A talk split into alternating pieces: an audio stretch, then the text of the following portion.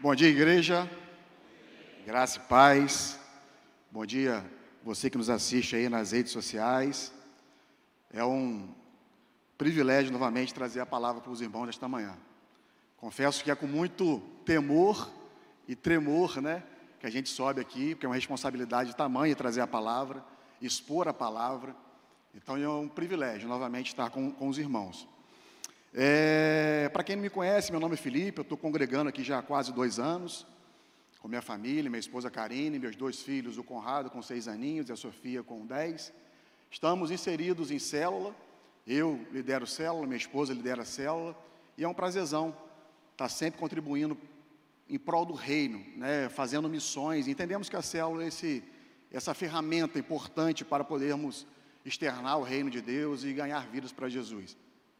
Estamos vendo agora um vídeo ali, a importância né, da criança, de influenciar os pais, para poder trazer os pais para perto da célula. E isso é fundamental. Então, incentive amigos, incentive pessoas para estar perto da, da gente, através das células, porque é, é, muito importante. Tá bom, irmãos? É, esse sermão, eu confesso aos irmãos que foi elaborado através de livros que eu venho lendo, através de livros que eu venho meditando. Entre alguns atores, como Hernando Dias Lopes, Timothy Keller, N.T. Wright, entre Paulo Borges, entre outros. Então, esse sermão foi elaborado mediante esses livros que eu venho, eu venho lendo. E o elaborar um sermão, irmãos, não é não é difícil. O difícil é você ser entrar no sermão, né, pastor Hélio? O difícil é você se deixar o sermão ser introduzido em você, o difícil é você deixar o sermão fazer parte da sua vida. Porque não adianta eu somente verbalizar palavras e não viver o sermão. Então esse estudo aqui me pegou de jeito. E a minha oração é que esse sermão, essa palavra, venha pegar os irmãos de jeito nessa manhã. Amém? Amém, irmãos? E, e tenho em mente que uma, bem, uma vida bem-aventurada é colocarmos em prática aquilo que falamos. Então, o título do sermão nesta manhã vai ser: Aquietai-vos, toda aprovação nos levará a um propósito. Aquietai-vos, toda aprovação nos levará a um propósito. Amém? Então, convido os irmãos a estarem abrindo em, em, na carta de Tiago. Nós vamos ler, ler dos capítulo 1, dos versos 1 ao 4. Carta de Tiago, Nós vamos ler do verso 1 ao 4.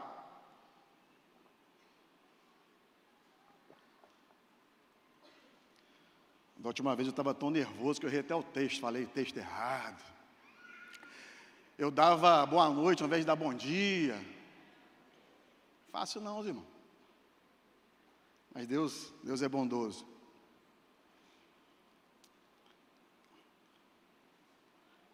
Irmãos, Vamos lá. Eu, Tiago, escravo de Deus e do Senhor Jesus Cristo, envio esta carta às doze tribos espalhadas pelo mundo. Saudações. Meus irmãos, considere motivo de grande alegria sempre que passarem por qualquer tipo de provação ou vários tipos de provações, pois saibam que, quando a sua fé é aprovada, a perseverança tem a oportunidade de crescer, e é necessário que ela cresça pois quando estiver plenamente desenvolvida, vocês serão maduros e completos, sem que falte nada. Eu vou orar mais uma vez, peço aos irmãos que fechem os olhos, por favor. Meu amigo Espírito Santo, ó oh, meu amigo Espírito Santo, obrigado pelo privilégio de trazer a tua palavra nesta manhã. Aquiete o meu coração, aquiete a minha alma que eu venha ser canal do Senhor para poder externar as tuas sagradas escrituras. E que vidas venham ser alcançadas por intermédio daquilo que será externado por meu intermédio. Assim como essa palavra me pegou, eu peço que o Senhor venha trabalhar na vida dos meus irmãos, trabalhar no coração dos meus irmãos, para que eles possam sair daqui cheios do Espírito Santo, cheios do Espírito Santo, e vivendo uma vida reta, com um propósito, sabendo que o Senhor pode todas as coisas. Esta é a minha oração nesta manhã. Este é o desejo da minha alma. Em teu nome oramos, que é um nome digno, um nome doce, um nome excelso, um nome poderoso, de receber toda a honra, toda a nossa glória e toda a nossa adoração. Amém. Irmãos, nesse período que Tiago escreve essa carta, a igreja ela estava passando por momentos difíceis. E muitos irmãos estavam tentados a abandonar a fé nesse contexto. Muitos irmãos estavam tentados a abandonar a jornada nesse contexto que Tiago escreve essa carta. Muitos teólogos, eles colocam Tiago mais como um pregador que como escritor, mediante a urgência da carta. E o grande desafio nesse, contexto aqui era colocar em prática os ensinamentos de Deus. Era colocar em prática aquilo que a palavra pedia para que os irmãos pudessem colocar em prática. Esse era o grande desafio. Pois não, ba não basta, queridos, um conhecimento teórico sem uma conduta piedosa. Não basta um conhecimento teórico sem uma obediência restrita. Tem um pastor chamado John Paul, ele fala o seguinte: a pregação mais eficaz provém daqueles que vivem conforme aquilo que dizem. Eles próprios precisam ser a mensagem. Os cristãos precisam ser semelhantes àquilo que falam, àquilo que verbalizam. A problemática nesse contexto aqui estava encarnada a verdade. E Tiago observando o desespero, Tiago observando a angústia, Tiago observando a ansiedade, devido às lutas e aprovações que os irmãos enfrentaram naquele momento, entendeu? Que a raiz, a problemática, era a imaturidade espiritual, era não conhecer o Deus que eles serviam. Então, Tiago, como um pregador, tenta passar que tempos difíceis podem nos ensinar muitas coisas que tempos difíceis nos ajudam a perseverarmos firmes no Senhor, a andarmos firmes no Senhor. E o fogo da provação é para purificar o ouro, é para que o caráter de Cristo venha a ser estampado em nós. Amém? E é por isso que precisamos entender que toda provação nos levará a um propósito. E vamos, através do texto lido, externar algumas lições valiosas. E parece que eu já escuto, entrando naquele contexto, eu escuto Tiago falando para os irmãos. E eu falo para os irmãos nessa manhã: aquietai-vos, toda aprovação te levará a um propósito. Primeiro, precisamos entender qual Tiago nos escreve nesta carta. A maioria absoluta dos estudiosos reconhece Tiago como irmão de Jesus. Tiago, ele andava com Jesus. Tiago, ele dividia a mesma casa com Jesus. Tiago, ele sentava à mesa com Jesus. Tiago, ele se alimentava com Jesus. Mas Tiago, no início, ele era um incrédulo. Ele não acreditava que Jesus era o Messias, ele não acreditava que Jesus era o Messias prometido, que libertaria o povo da opressão. Tiago, ele não acreditava. Tanto é que no Evangelho de João, capítulo 7, do verso 3 e 5, vai dizer: os irmãos de Jesus lhe disseram: Você deve sair daqui e ir para a Judéia, para que os seus discípulos possam ver as obras que você faz. Ninguém que deseja ser reconhecido publicamente age em segredo. Visto que você está fazendo essas coisas, mostre-se ao mundo. E a palavra diz: Pois nem os seus irmãos criam nele. E quando Tiago começa a crer 1 Coríntios capítulo 15, verso 7 nos responde: Mais tarde apareceu a Tiago e posteriormente a seus discípulos. Após ver o Cristo ressurreto, Tiago passa de incrédulo a crente. Tornou-se um líder proeminente na igreja de Jerusalém, queridos, após a tua conversão. Muitos o chamavam de Tiago justo por causa da sua devoção à justiça. E de acordo com a tradição da igreja, Tiago tinha um apelido de joelho de camelo, pelas horas e horas que Tiago passava orando entendendo que oração era a chave para poder avançar em situações adversas.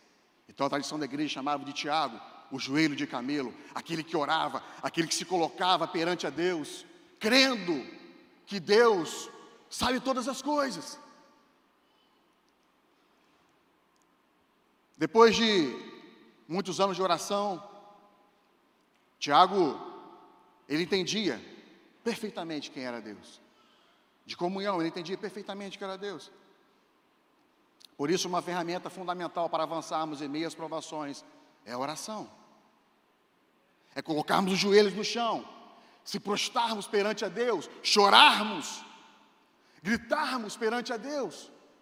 Já falei na pregação passada aqui que na casa onde eu moro, a cadeira de balança da minha filha Sofia, a cadeira de bebê. Eu entrava no quarto, fechava a porta e ficava ali. É minha loucura, mas eu sei que Deus ele estava ali. Eu colocava, conversava com Deus como um amigo. Ele é meu amigo e ficava empurrando a cadeira de balança e falando: Deus, o Senhor sabe todas as coisas. O Senhor sabe o que eu estou passando. O Senhor sabe o que eu estou vivendo. E clamava, orava, porque eu creio no poder da oração. Paulo chamou Tiago de pilar da igreja de Jerusalém, Gálatas 2, verso 9. Queridos, Tiago de incrédulo a crente, de crente a líder, de líder a servo, essa é a transformação que acontece quando temos um encontro genuíno com Cristo. O Evangelho tem esse poder de nos moldar, o Evangelho tem esse, esse poder de nos transformar em pessoas humildes, nos faz doadores, nos transforma em servos, e não há maior atributo para um crente que ser conhecido como servo de Cristo, obediente e leal. Tanto é que a palavra do original que Tiago vai usar aqui para servo é doulos, escravo, que significa totalmente dedicado, ou seja, obediência completa e não pela, pela metade. Precisamos ser completos, amigos. Precisamos ser completos, meus irmãos. Não adianta sermos cristãos pela metade. Não adianta buscarmos Cristo somente no domingo esquecermos do que nós buscamos na segunda-feira e voltarmos a ser as mesmas pessoas que nós, nós somos. Precisamos ter uma vida de entrega diariamente, semanalmente. Precisamos buscar a face de Deus todos os dias. Os dias são maus. Não adianta vivermos somente no contexto de igreja de domingo, levantando a mão, louvando a Deus. Temos que ter esse relacionamento. Temos que entender quem é esse Deus. E servir aqui, querido, que Tiago fala, não tem caráter de obrigação, pois tudo que gera fardo, obrigação, mata. E o Evangelho não é fardo. Pelo contrário, ele esmaga o serviço motivado pela obrigação. Pois Cristo quer o nosso coração grato no serviço. É por gratidão, queridos. É porque Ele que fez na cruz do Calvário, nós temos que mover por gratidão. Ele morreu na cruz, é por gratidão que nós temos que mover, não é fardo. É por gratidão pelo que ele fez. Amém, irmãos? Eu creio no poder do Evangelho. Eu creio. Sabe por quê, queridos? Muitos conhecem minha história, mas outros muitos conhecerão agora aqui. Eu era ateu. Principalmente quando eu tinha 12 anos de idade, eu perdi um tio. Eu tinha raiva de Deus. Para os irmãos terem uma ideia, eu já entrei alcoolizado de uísque dentro de uma igreja. Eu odiava crente. E se Deus fez na minha vida, pode fazer na vida de qualquer um. Porque eu nunca imaginava pregar as Sagradas Escrituras. E sabe onde eu tive encontro com Cristo, Júlio Sei? Na comunidade Sonho de Deus. Ali Deus já sonhava comigo. Ali Deus já sonhava com os projetos que Ele tinha para a minha vida. Ali Deus já sonhava com aquilo que Ele derramaria através de mim, para que através daquilo que Ele estaria derramando eu pudesse externar para os irmãos. Então, se Deus fez por intermédio da minha vida, como eu fui encontrado naquela comunidade, Ele pode fazer na vida daqueles que vocês estão orando, Ele pode fazer na sua vida. De ateu, a pregador das Sagradas Escrituras. De cético,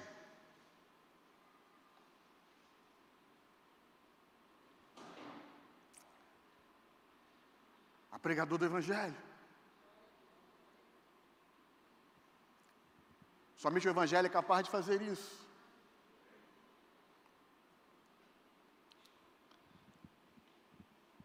E a sociedade, por vezes, uma sociedade secularizada, quer enterrar o ensino das Sagradas Escrituras. A sociedade quer enterrar o Evangelho, dizendo que ele é obsoleto, privando muitos a serem, a serem transformados pelo Evangelho. Certa ocasião eu li um pastor chamado Charles Price e um ateu, Charles Broadsham, um notável ateu na Inglaterra, desafiou esse pastor Price para um debate.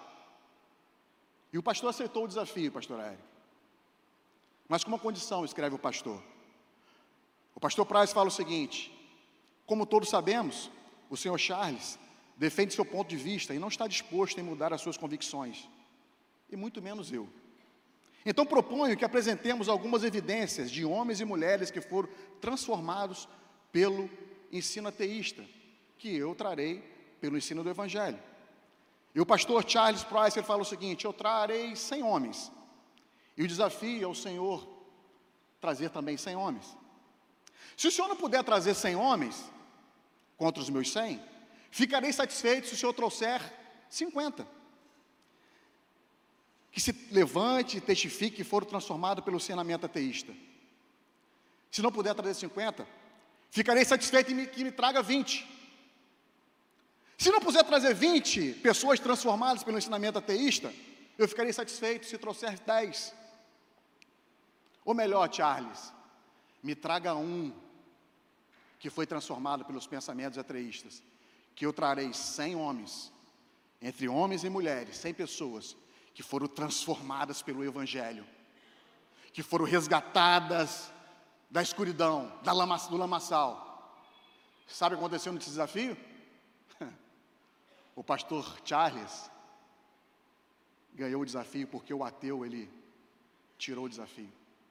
Porque somente o evangelho é capaz de mudar. Somente o evangelho é capaz de transformar. Somente o evangelho é capaz de fazer com que nós venhamos avançar em meio a situações diversas. Somente o evangelho é poderoso para fazer infinitamente mais daquilo que pensamos ou imaginamos. É Cristo. Então, querido, se você conhece alguém que esteja afastado do evangelho, que precisa reconhecer a Cristo, crê no poder do Evangelho. Porque quando esse mesmo explode dentro de nós, as lacunas das nossas almas, nossa alma é preenchida, e não há nada capaz de transformar um pecador na sua vergonha em uma vida de esperança e regozijo. Assim foi com Tiago, assim foi comigo, assim foi com você que está aqui, assim será com todos aqueles que Deus quiser encontrar. Por isso devemos pregar o Evangelho em tempo e fora de tempo, por isso precisamos perseverar, mesmo tudo estando no caos. Por que eu estou falando isso, meus queridos? Porque às vezes o seu momento de dor, você, você quer desistir de pregar a palavra. E às vezes no ambiente que você chega, tem pessoas que precisam ouvir o Evangelho, mas você está tão preocupado com as suas situações, com as suas inquietações, e você deixa de pregar. E tem vidas que precisam de você, que está aqui, precisam do Evangelho que você carrega. Então não deixa nada paralisar você. Aí eu, eu entro aqui também no texto, quem é estes que estavam espalhados pelo mundo? Estudiosos entendem que são judeus cristãos que possivelmente se converteram em Pentecostes e foram posteriormente dispersos após o martírio de Estevão. Atos capítulo 1, verso 8, Atos 19, verso 11, eh, verso 19, vai falar? Aliás, Atos 1, 8 vai falar o seguinte: quando fala que o Evangelho nos transforma em doadores, como eu falei anteriormente, é porque a palavra testemunha, em Atos, no grego, é martíria, que surge a palavra mártir, que significa aquele que oferece a própria vida em favor de uma missão. Aleluia! Queridos, são homens e mulheres de Deus, mas sofrem perseguições e morrem pela causa. São homens e mulheres de Deus, mas com seus direitos por vezes violados na terra. São crentes, mas tiveram seus bens saqueados. São crentes, porém ficam doentes. Tiago 5, verso 14. São crentes, mas sofrem. Tiago 5,13. A vida cristã não é um mar de rosa, não é uma colônia de férias, não estamos em uma redoma de vidro, de vidro. Os problemas vão chegar. E os problemas, quando chegarem, e vai chegar. Nós estamos em época de Copa. Mata esse problema no peito, joga no chão, vamos embora.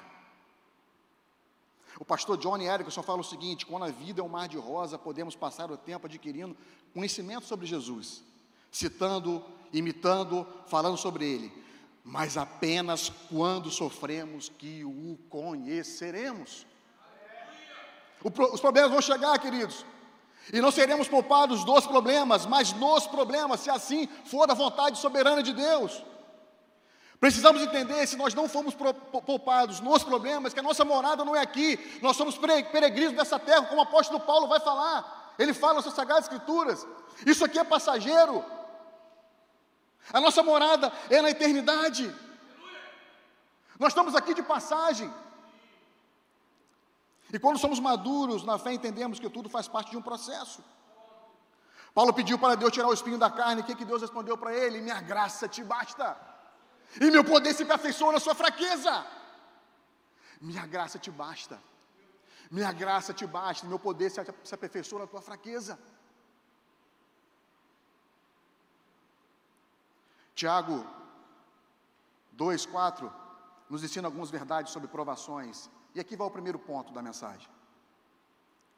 Primeiro ponto do sermão é: as provações são compatíveis com a caminhada cristã. Deus nos adverte, queridos, esperar por provações. Jesus nos deixou um ensinamento em João capítulo 16, verso 33: No mundo tereis, mas tem de eu venci. Paulo escreveu em Atos capítulo 14, 22: Por muitas tribulações nos é necessário entrar no reino de Deus.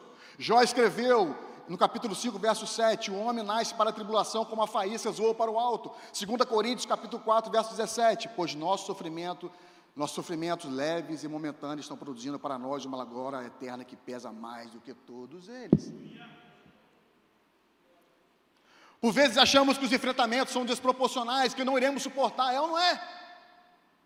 Quantas das vezes vem os problemas de falar assim, eu não vou aguentar, Deus, é desproporcional demais para mim. Está pesado demais. Eu não estou aguentando mais. Golias, quando Davi, quando foi enfrentar Golias, Golias era desproporcional para Davi. Era um problema grande. Ninguém está imune aos problemas, queridos. Nós vamos atravessar essa vida sem passar por problemas. A diferença é como enfrentamos. E precisamos enfrentar os problemas como filhos de Deus. Precisamos enfrentá-los de maneira plena, de cabeça erguida, confiando e sabendo, como eu falei anteriormente, na primeira vez que eu tive aqui, sabendo que todas as coisas, eu disse todas as coisas, todas as coisas inclui todas as coisas e não exclui coisa alguma, cooperam para o bem daqueles que amam a Deus e são chamados segundo o teu propósito. Todas as coisas, inclui todas as coisas, não exclui coisa alguma, então o problema vai vir, querido. Deus não perdeu o controle quando nós estamos vivendo diversidades. Deus está no controle de toda e qualquer situação, amém? E executa todos os seus propósitos ou desígnios segundo a sua perfeita vontade. A vontade de Deus, ela é boa e agradável.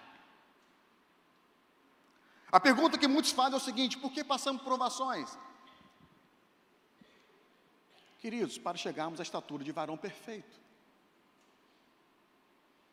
Passamos provações porque é a vontade de Deus que sejamos plenos, que sejamos parecidos com Cristo. É ou não é? E muitas das vezes a gente fala assim: eu quero ser parecido com Cristo. Porque o nosso foco é esse. Mas não quer pagar o preço. Cristo, queridos, teve um deserto. Cristo teve um Getsemane. Cristo teve traidor. E Cristo teve uma cruz. Não seria diferente comigo com você. Jesus passou pelo deserto. Getsemane. Teve traidor. E teve a cruz. É por isso que o Evangelho chama ser testemunha, mártir, porque desde o momento que eu entendo que eu quero fazer a obra de Deus, eu estou disposto a me doar em detrimento de uma causa, e não em detrimento dos meus prazeres egoístas que são pautados terrenamente falando. Minha expectativa não é terrena, minha expectativa é eterna. Eu olho para o alto. Eu creio que é meu Pai, aquele que está comigo. Faz parte do processo a gente passar por luta, provações, para que venhamos ser parecidos cada vez mais com Cristo. Não tem nada para poder ser revelado, não é a palavra de Deus, está dizendo. Os processos fazem parte, às vezes a gente quer um, ah, esperava um pro, propósito, já está revelado nas Sagradas Escrituras, as tribulações que a gente passa para sermos cada vez mais parecidos com Cristo. Cristo em nós, a esperança da glória. Esse é o nosso foco, é ser parecido com o Pai, e onde nós venhamos chegar, as pessoas possam falar o seguinte: aí vem um servo do Deus Altíssimo, aí vem aquele que transborda do amor do Pai, Aí vem aquele que, em momentos de tempestade, em momentos de angústia, são moldados pelo caráter de Deus e se permite viver um domínio próprio, entendendo que todas as coisas cooperam para o bem daqueles que são chamados a Deus e são, chamados, e são guiados segundo o seu propósito. Às vezes você quer viver uma vida de tranquilidade, você quer que Deus te coloque dentro de um spa. Deus não vai te colocar dentro de um spa, não, querido. Deus vai te colocar em situações para poder testar aquilo que você pede. Se você quiser um spa, a sua religião não é o cristianismo. É outra coisa, mas não o cristianismo, porque Deus nos coloca em situações para poder nos esticar. Ele nos estica. Vocês querem, às vezes a gente quer um evangelho Disney. Não. O evangelho nos estica. Esquece esse evangelho que foi contado aí. A gente passa por lutas, mas a gente sabe quem segura a nossa mão. A gente sabe quem está conosco nos momentos de adversidades. A gente tá, sabe quem está conosco no momento que a gente não está enxergando nada. 1 Pedro 4,12 fala o seguinte, meus queridos irmãos, não fiquem admirados com a dura prova de aflição pela qual vocês estão passando, como se alguma coisa fora do comum estivesse acontecendo a vocês. Deus tem a palavra empreada com a nossa plenitude, com o nosso amadurecimento como filhos. E as provações fazem parte do pacote. Paulo fala para que nós possamos deixar de ser crianças na fé, para deixarmos de ser meninos na fé, Paulo fala o seguinte: não sejais meninos em entendimento, sejam maduros no modo de agir e pensar.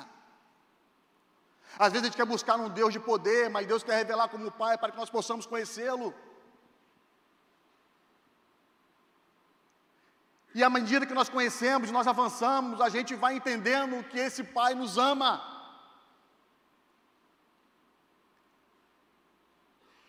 Paulo vai falar sobre isso, e Paulo sabe o que é passar por provações. Paulo ele sabe o que é passar por situações diversas. Olha só, Tiago, Paulo teve que descer um cesto para fugir de uma, uma prisão arbitrária. Foi expulso de Antioquia pelos poderosos da cidade. Foi apedrejado quase até morto em Listra. Na Macedônia foi açoitado, preso e amarrado com os pés em um tronco. Foi perseguido pelos judeus de Tessalônica porque pregou em Bereia. Em Jerusalém, acusado justamente de ter levado um grego ao templo e por isso é perseguido e quase morto. Preso enviado a Roma, sofre um naufrágio em Mileto, na ilha de Malta é picado por uma cobra.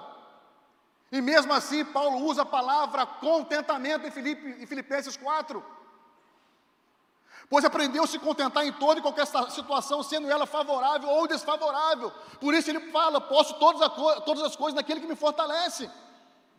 Deus tem a palavra empenhada com a nossa bem-aventurança, então descanse, porque você pode todas as coisas naquele que te fortalece. Você pode todas as coisas daquele que te fortalece. Deus tem a palavra empenhada na nossa bem-aventurança.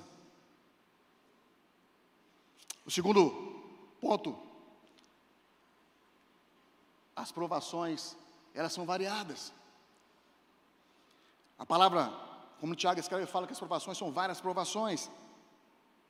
E a palavra várias vem do original grego poikilos, que significa multicolorido, policromático, todas as cores. Tem situações, queridos, que a, a aprovação ela vai vir escura, tenebrosa. Tem situações que as provações elas vão vir com rosinha de bebê. Mas sabe de uma coisa? Deus ela pega todas as provações, vai tecendo, vai tecendo, e no final ele vai fazer um lindo mosaico.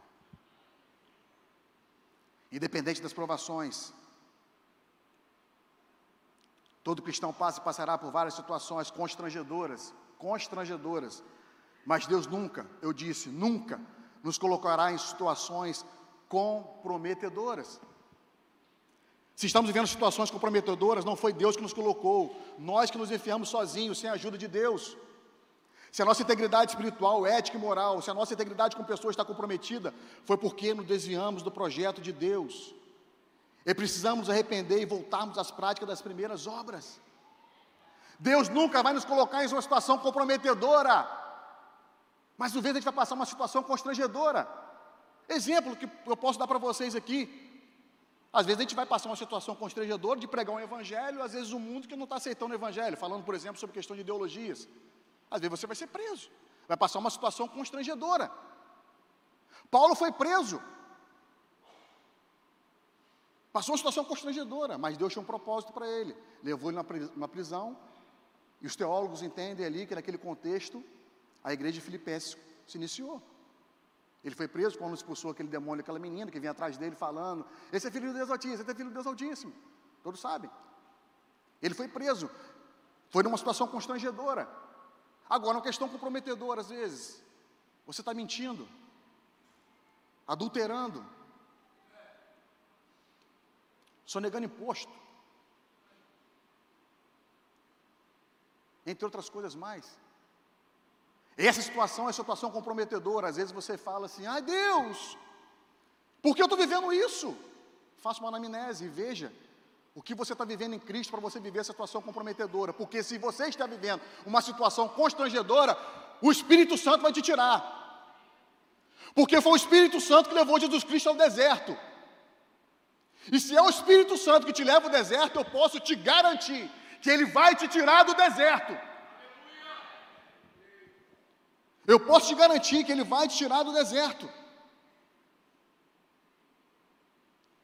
Precisamos aprender a voltar às práticas das primeiras obras. O que seriam as práticas das primeiras obras?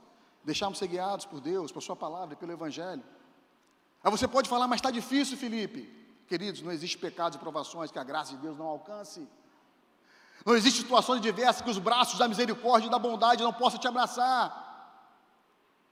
A mesma mão que te segura no alto monte, a mesma mão que te segura lá embaixo. É a mão de Deus que te segura lá no alto, é a mesma mão que te segura lá embaixo. Independente da situação.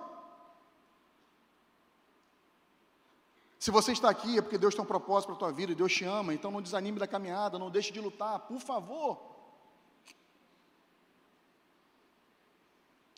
Entenda, se é o Espírito Santo que te leva, ele vai te tirar. Assim como tirou Jesus Cristo do deserto. As saudações paulinas, ele fala muitas das vezes o que é graça e paz. Às vezes a gente fala, entra aqui no altar, graça e paz. Às vezes a gente não tem um entendimento eh, profundo do que é graça e paz. A palavra paz que Paulo usa vem do original eirene, que significa descanso.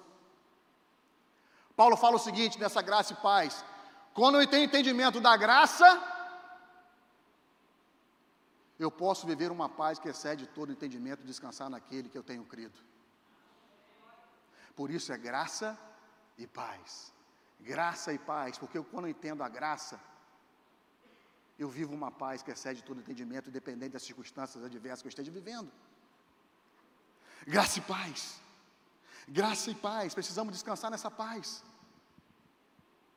1 Samuel 17, 48 vai falar o seguinte: quando Golias começou a vir na direção de Davi, este correu depressa na direção da linha de batalha para enfrentá-lo.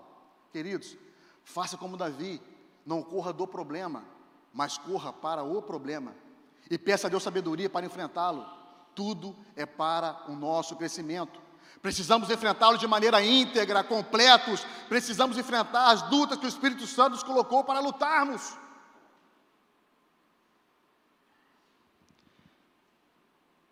Precisamos lutar a luta que o Espírito Santo colocou para nós lutarmos. Precisamos pedir sabedoria a Deus para enfrentarmos as, as situações diversas. E vem uma, um exemplo que agora minha esposa, eu falo o seguinte para ela: quando eu estiver dentro de um hospital, é claro, gente, para orar para poder eu sair mas olha primeiramente para poder falar do amor de Jesus Cristo. Porque às vezes, numa situação adversa, a gente fica tão mal, que a gente não entende que Deus vai proporcionar naquele momento ali um encontro. Porque reunião, queridos, reunião, eu entro, eu trabalho na indústria farmacêutica, às vezes eu entro numa reunião e eu saio da mesma maneira que eu entrei. Mas o encontro me permite ter conexão. Então eu falo para minha esposa, quando eu estiver no leito de hospital, e aconteceu algumas vezes comigo, não ore Claro, orar para eu sair, mas se for da vontade de Deus, Ele vai me tirar. Mas ore de maneira fervorosa para que eu venha encontrar os irmãos que estão perdidos dentro do hospital, porque foi uma oportunidade que Deus me deu para falar do amor de Cristo, e inúmeras vezes isso acontece comigo. Exemplo, quando fiquei internado com Covid com cinco dias.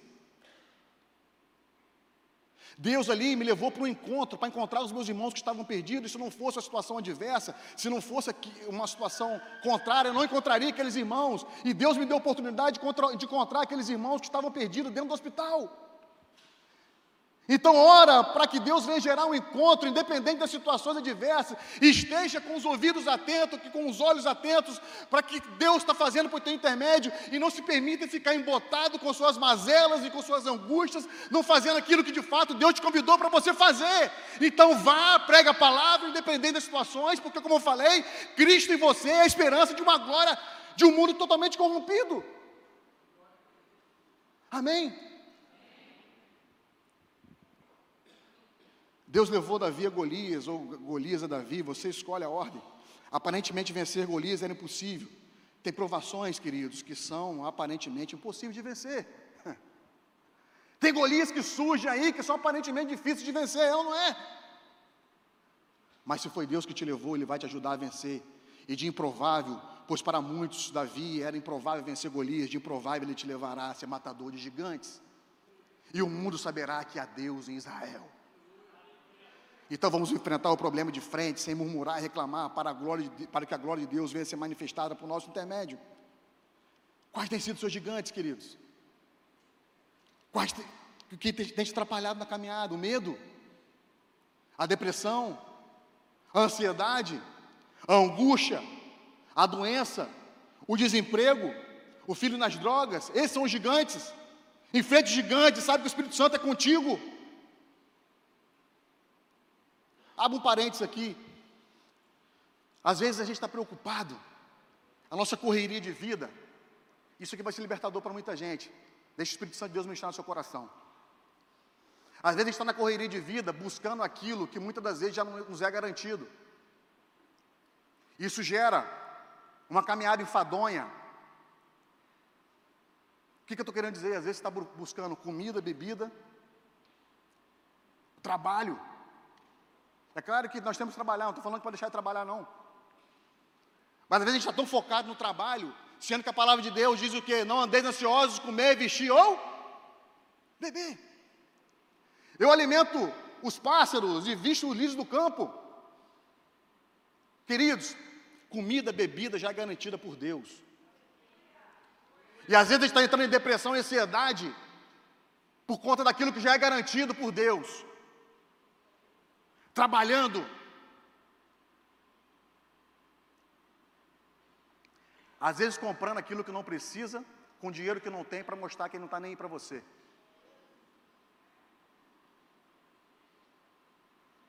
Às vezes você quer comprar, o irmão seu compra um, um Corolla, por exemplo. Você não tem dinheiro para comprar um Corolla. Aí para você se igualar, você trabalha, mata, mata, mata, mata, para comprar aquilo que você não precisa, com dinheiro que você não tem para aquilo que nem é importante para você. O mesmo Corolla que te leva a São João da Barra para você tomar um picolé, é o mesmo gol que vai te levar também para você tomar um picolé. Então, às vezes, a gente está correndo, às vezes, e ficando embotados, depressivo. Estou falando para você, eu trabalho na indústria farmacêutica, eu nunca vi vender tanto antidepressivo. É trilhões e trilhões que a indústria farmacêutica fatura vendendo antidepressivo. Nós somos o país que é o país mais ansioso do mundo. Estamos correndo para ser o país mais depressivo do mundo e ainda falamos que somos um país ainda que é o celeiro do Evangelho. Como isso? Porque às vezes nós estamos trabalhando com aquilo que já é garantido. Aí você perguntar, então por que trabalhar, Felipe? É claro que tem que trabalhar, não estou falando aqui para ninguém trabalhar, não. Mas Deus nos convida a trabalhar para quê? Para poder externar a glória do nosso Pai.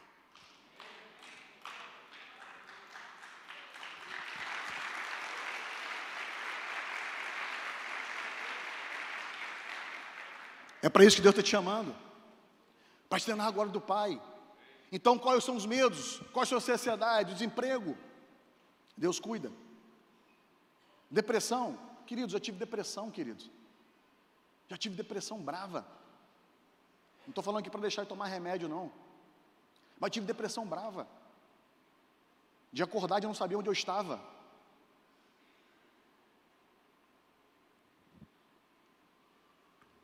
Mas me permiti ser guiado pelo Espírito Santo de Deus. E deixei o Espírito Santo de Deus trabalhar na minha vida. E falei, Senhor, eu não sei que eu, porque eu estou vivendo essa depressão, mas eu sei que por um propósito maior tem.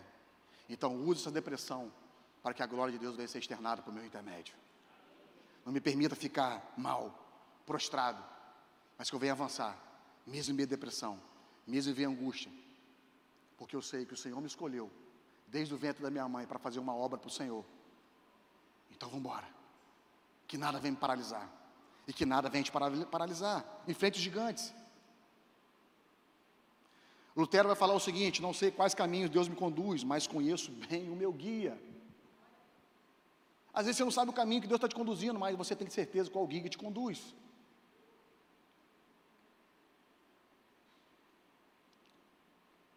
Terceiro ponto. As provações têm caráter pedagógico. Deus ele chamou Abraão pela fé e o provou com o intuito de amadurecer a fé de Abraão. Deus sabia de tudo, sabia ou não sabia? Quando Deus mandou Abraão sacrificar Isaac, ele sabia da história. Ele é o alfa, é o ômega, é o início e o fim. O que Deus queria fazer então por intermédio de Abraão? Era extrair o melhor dele. Deus nos prova para extrair o melhor de nós, Satanás nos tenta para extrair o pior de nós. As provações de nossa fé trabalham por nós e, é, e não é contra nós, visto que produz perseverança. As provações são para descobrir um eu, Felipe, o Cristo que já habita, que eu não conheceria se não fossem as provações. Se não fosse a provação de Abraão, dele ter que sacrificar o filho Isaac, ele não conheceria o Abraão que já estava dentro, ser externado. Entenderam? Então as provações é para poder extrair aquilo que já habita, e se não fossem as provações, você não teria o conhecimento de quem você é em Cristo. É para extrair o melhor de nós. As provações são para nos amadurecer, para Deus trabalhar por nós, e nós e através de nós. As provações são para conhecermos mais Deus, no íntimo, no secreto. Jó no capítulo 42, verso 5, vai falar o seguinte: Meus ouvidos já tinham ouvido a teu respeito, mas agora os meus olhos te viram.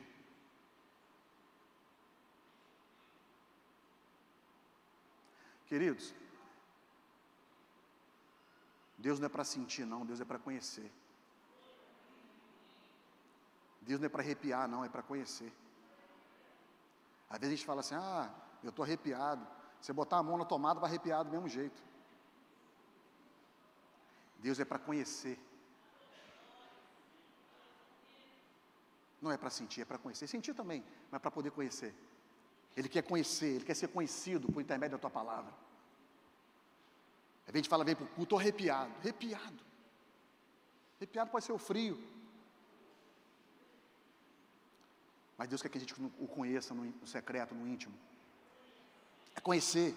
Conhecereis a verdade, a verdade vos libertará é conhecimento, é busca. Não se enfim na caverna nos momentos de tribulações. Jesus nos convida para influenciarmos o mundo. Jesus convida os trabalhadores, os que estão lutando. O que os discípulos estavam fazendo quando eles foram convidados por Deus, por Jesus Cristo? Estavam o quê? Trabalhando, lutando. Abre seu parente novamente, o Espírito Santo vai soprando. Queridos, às vezes Deus chamou para você fazer uma grande obra e você por um determinado momento você se desviou do projeto cuja qual Deus estabeleceu para você. Pedro, ele aconteceu isso com ele. Ele se desviou do propósito, Deus havia chamado para ele ser pescador de homem, de repente ele voltou a pescar novamente, amém? Aí depois tem aquela história que Jesus Cristo está na beirada da praia, Pedro está pescando, não pega nada, de repente ele vai reconhece a Cristo e vai nadando na beirada da praia para encontrar Jesus. Ele estava pescando o quê? Peixe. E não tinha pego, não pego Nada. Quando Jesus chama, está no Evangelho de Lucas, quando Jesus Cristo chama Pedro para poder conversar, o que já tinha preparado na brasa? Quê? Às vezes você está vivendo um propósito que Deus não estabeleceu para você viver, preocupado nas coisas terrenas. Se Deus te chama, ele vai te, ele vai te cuidar de você. Se Ele te chama, Ele vai te sustentar. E mesmo você achando que não vai ter peixe, vai ter peixe, que o peixe já está pronto na brasa para você experimentar. Tem peixe. Tem peixe. Tem peixe. Aleluia, tem peixe. Aleluia, tem peixe. Aleluia. Não murmure meias provas. A nossa alegria está segura na soberania de Deus. Ele está no controle, sabe o que está fazendo, sabe para onde está nos levando. Existe um louvor que eu venho cantando e venho escutando, que é o seguinte, de Ariane. Eu não preciso transformar pedras em pães para provar que no deserto tu estás cuidando de mim. De um lugar alto não vou me lançar só para demonstrar o teu poder eu não preciso ver fenômenos para crer em Ti. Não troco nossa comunhão pelo prazer de conquistar palácios, riquezas, como um deserto isso vai passar. Por isso resistindo estou, e quando a minha força se esgotar, o teu anjo vai me alimentar. Perdão, pessoal do Ministério de Louvor. Te adorar é que isso. Aí vai lá o refrão. Te adorar é o que sustenta-me de pé. Não vou perder a guerra, te louvar em meio às tentações. É mais que estratégia. Posso não ver o amanhã, mas hoje sei que esse deserto vai chegar ao fim. O Senhor está cuidando de mim e de você. Aleluia!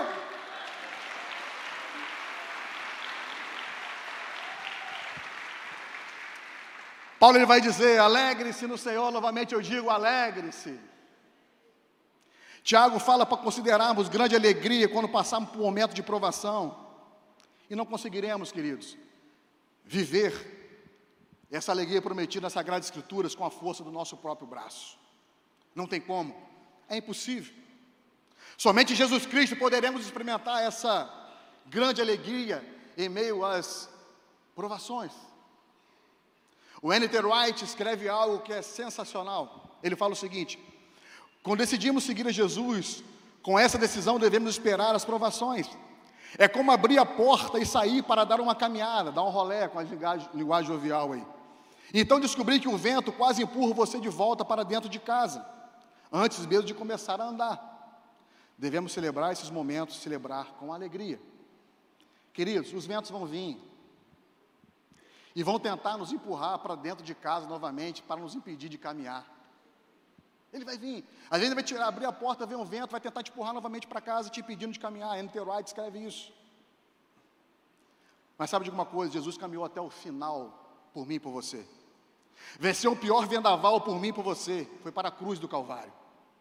Não sei qual tempestade, vendaval, provações você está enfrentando. Às vezes você pode estar se perguntando: eu estou orando. A sensação que Deus não está me escutando. A sensação que Ele está dormindo. A sensação que Ele não está se importando com a minha situação. Queridos, eu posso te garantir que Deus contempla a tua dor e não está dormindo, não está indiferente à tua situação. Mas como você pode ter certeza disso, Felipe? Como eu falei, Jesus Cristo enfrentou a pior tempestade, o pior vendaval, a pior provação por mim e por você. Então eu te garanto que nada, nada te abandonará em tuas provações infinitamente menores do que ele passou. Então, por que não confiar naquele que fez isso por você? O que são seus problemas para Deus, para um Deus que tem Gênesis 1, no seu currículo. O que é seus problemas para Deus, que tem Gênesis 1 no seu currículo. Então, aquietai-vos, pois toda aprovação te levará a um propósito. E o propósito? Ser parecido com Ele, ganhar vidas para Ele, a célula tem essa função. Eu vou terminar com um testemunho pessoal, me permita? Me permita? Eu estava em casa, Às vezes até você contar dentro da igreja batista é difícil, mas eu vou contar. Porque eu creio no poder, que, um Deus que cura. Eu estava em casa, fui a casa para poder almoçar, e estou vendo, Karine estava fazendo almoço, eu estava fazendo um estudo sobre Romanos, falando sobre filhos ruióis, que é filhos maduros na fé. E Karine, ela tinha um problema de encurtamento na perna. Ela tinha uma perna mais curta que a outra. Isso estou falando para honrar o nome do meu Deus. E o Espírito Santo ministrou no meu coração. Ela tinha passado por alguns médicos. O Espírito Santo ministrou no meu coração para poder orar por ela, pela perna dela. E ela estava cortando tomate, cebola, livre, que eu adoro molho a campanha. Se você quiser me convidar para comer algo na sua casa, eu aceito um churrasco com molho a campanha e farofa. Para mim, já me deu satisfeito. Hashtag fica a dica. E, e ela estava fazendo um almoço. E o Espírito Santo ministrou no meu coração para poder orar por ela, pela perna dela. E ela, Felipe, eu estou atrasada. Eu não. Nós estamos com horário, tem que levar as crianças na escola, você tem que voltar para o serviço. Eu falei, Karina, eu quero orar pela tua perna. E acabou que eu perguntei isso umas dez vezes, pastora Érica, e ela cedeu ao charme.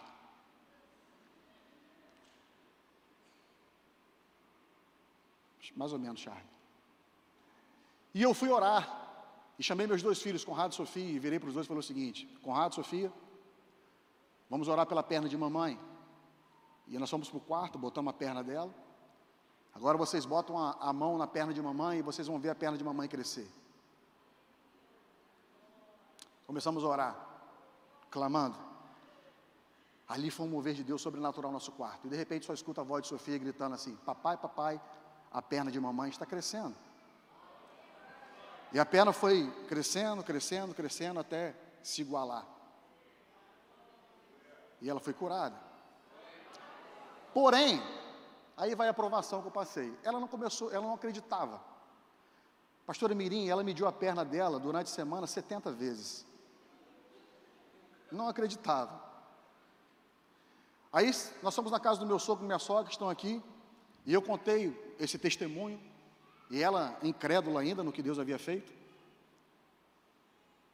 E o Calbi, meu sogro, falou o seguinte: Felipe, Oscarine, Deus é poderoso para poder fazer, você não está acreditando. E ela não acreditava. Aí eu fui comer um hot dog, hashtag fica a dica, adoro comer um hot dog também. Hot dog lá onde eu, onde eu moro. Eu cheguei no hot dog, estava dois números para poder pegar a minha senha, queridos. Mas eu sabia que Deus tem propósito para todas as coisas, mesmo em meio às tribulações, Ele tem propósito para todas as coisas, e nos leva para um propósito maior. De repente eu vejo meu filho, é, Sofia gritando, pastor Júlio Sei, e Karine gritando, Conrado engoliu uma moeda, Conrado engoliu uma moeda, Conrado engoliu uma moeda. E quando eu vejo meu filho já quase desfalecendo ali, ele tinha engolido a moeda, eu cheguei para os rapazes do hot dog, calma assim como eu estou falando, ela, ela fala até hoje, tava, calma, falei, olha, eu vou ali no Unimed, Deus quer tra trabalhar alguma coisa lá, eu sabia que ele ia trabalhar na vida dela e trabalhar na vida de outras pessoas, e vou voltar para comer meu hot dog, fica tranquilo, fica em paz que eu volto. Isso meu filho já quase roxinho, com a moeda na garganta.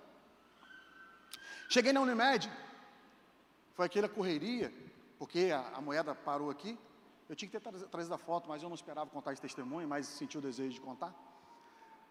Aí já comecei, cheguei no hospital, tinha dois casais desviados da palavra de Deus, e eu comecei a pregar a palavra de Deus para ali, eles reconhecer, voltaram para o Evangelho no saguão da Unimed.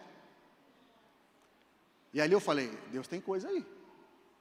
E fomos para dentro do hospital, Conrado, e aquela coisa toda, os médicos chegando, enfermeiras chegando, e todo mundo falando que ele não podia, é, ele poderia é, não fazer o exame, porque ele poderia broncoaspirar até morrer, porque a mulher estava num local complicado.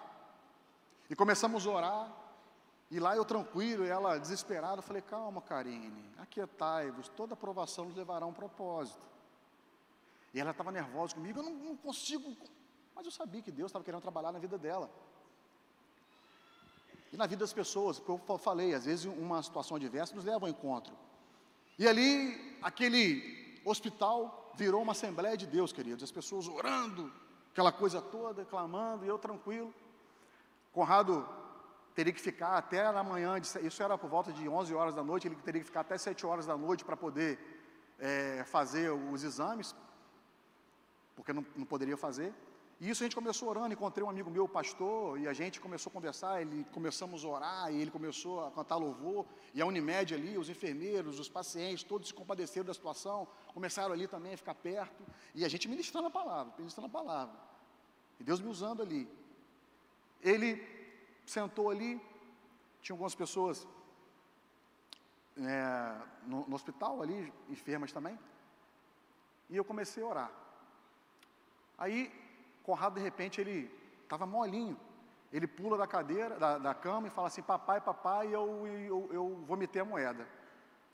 E as enfermeiras, não, isso é impossível vomitar a moeda. Ele pode ter vomitado, a moeda ter descido. Vomitar é, a moeda é impossível, a situação da, da, Aí foram chamar os médicos, os médicos chegaram, ó, é impossível é, vomitar a moeda, porque ele pode ter acontecido, ter aberto aqui e descido a moeda.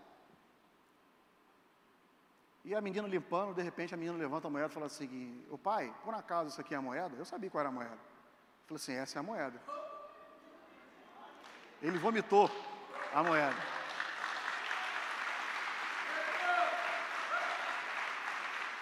Ele vomitou a moeda. Aí o médico falou o seguinte para mim: Rapaz, seu Deus é forte. Eu falei: Nada disso, meu Deus que é poderoso. Não, ele falou assim: Seu santo é forte. Eu falei: Meu santo não é forte, não, meu Deus que é poderoso e pode fazer infinitamente mais daquilo que pensamos ou imaginamos. Irmãos, eu tive uma experiência linda, eu orei para a menininha que estava do lado. A menininha também, ela saiu junto com o Conrado, curada. Curada. Aí você vai perguntar, voltou para o hot dog? Voltei para o hot dog. O que aconteceu no hot dog? Virou culto. Virou culto, queridos. Comecei a falar do amor de Cristo ali, um Deus que pode todas as coisas. Deus trabalhou na vida da minha esposa. Hoje ela está fazendo teologia para honra e glória de Deus. Curou a incredulidade. E Jesus me levou a um encontro. Um encontro com meus irmãos que estavam perdidos. Através de uma aprovação. Eu fazendo uma leitura daquilo que Deus tem, tinha reservado para mim. E eu tinha certeza que Ele queria trabalhar nas situações adversas vidas foram alcançadas, o Evangelho foi transmitido para a honra e glória de Deus, porque Cristo em nós a esperança da glória. Amém? Deus abençoe vocês.